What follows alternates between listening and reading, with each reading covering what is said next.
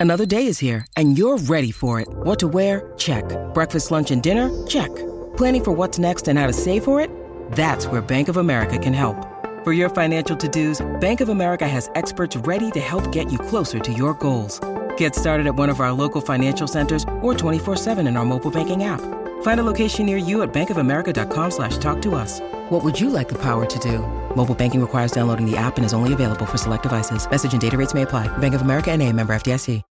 When you need mealtime inspiration, it's worth shopping Kroger, where you'll find over 30,000 mouthwatering choices that excite your inner foodie. And no matter what tasty choice you make, you'll enjoy our everyday low prices, plus extra ways to save, like digital coupons worth over $600 each week. You can also save up to $1 off per gallon at the pump with fuel points. More savings and more inspiring flavors make shopping Kroger worth it every time. Kroger, fresh for everyone. Fuel restrictions apply.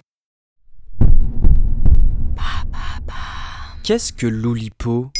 Merci d'avoir posé la question. Lundi 30 novembre, le lauréat du prix Goncourt 2020 a enfin été dévoilé. Et c'est Hervé Letellier avec son livre L'Anomalie qui a été consacré. L'écrivain déclare aussitôt Si je n'étais pas membre de l'Olipo, j'aurais écrit un roman très différent. L'Anomalie est d'une certaine manière un hymne à l'Olipo dont Hervé Letellier est le président depuis 2019 et premier écrivain du groupe à recevoir le prix Goncourt. L'Oulipo, c'est un groupe.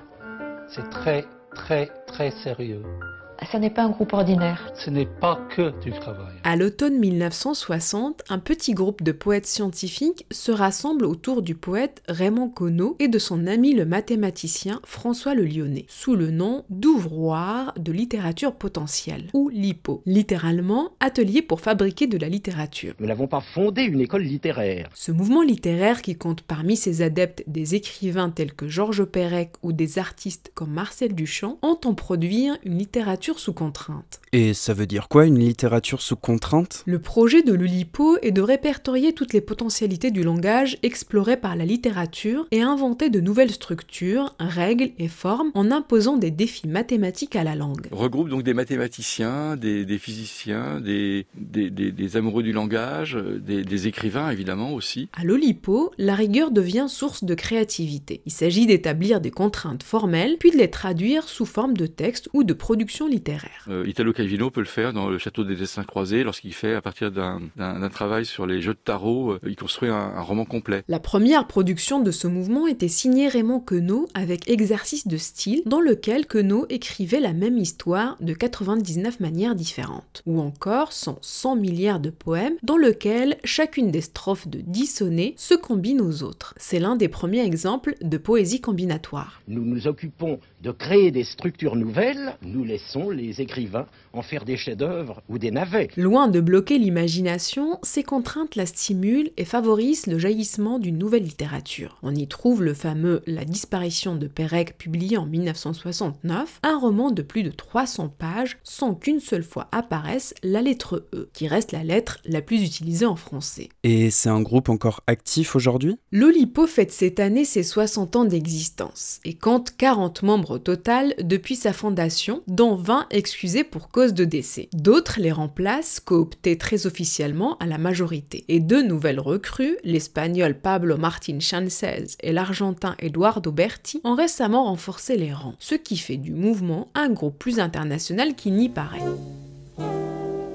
En relisant ta lettre, je m'aperçois que l'orthographe et toi, ça fait deux. Une fois par mois, un jeudi, les Olympiennes et les Olympiens se réunissent en séance publique. Le rituel, qui date de 1996, a enchaîné différents décors. De la Halle Saint-Pierre à l'Université de Jussieu, au Forum des images, puis à la Bibliothèque nationale de France, où ils ont posé leurs valises depuis 14 ans. Et est-ce qu'on pourrait dire que les rappeurs sont des Oulipiens Les rappeurs sont de grands rhétoriqueurs qui s'ignorent. On retrouve dans le rap la forme des jeux sonores, l'éclatement de la rime classique et la prééminence de la forme sur le sens. Tu peux euh, tordre les mots, les ralentir, les couper, les, les, les manier à ma guise. De l'Olipo, le rap reprend la recherche de règles et la nature langagière des jeux proposés qui rappellent l'usage de l'équivoque, la contrepétrie, la paréchaise et l'homéotéleute de Queneau. Mais ça, ça sera l'objet d'un autre épisode. Et ça fait zumba, café café au carnaval, je suis dans le caca teinté,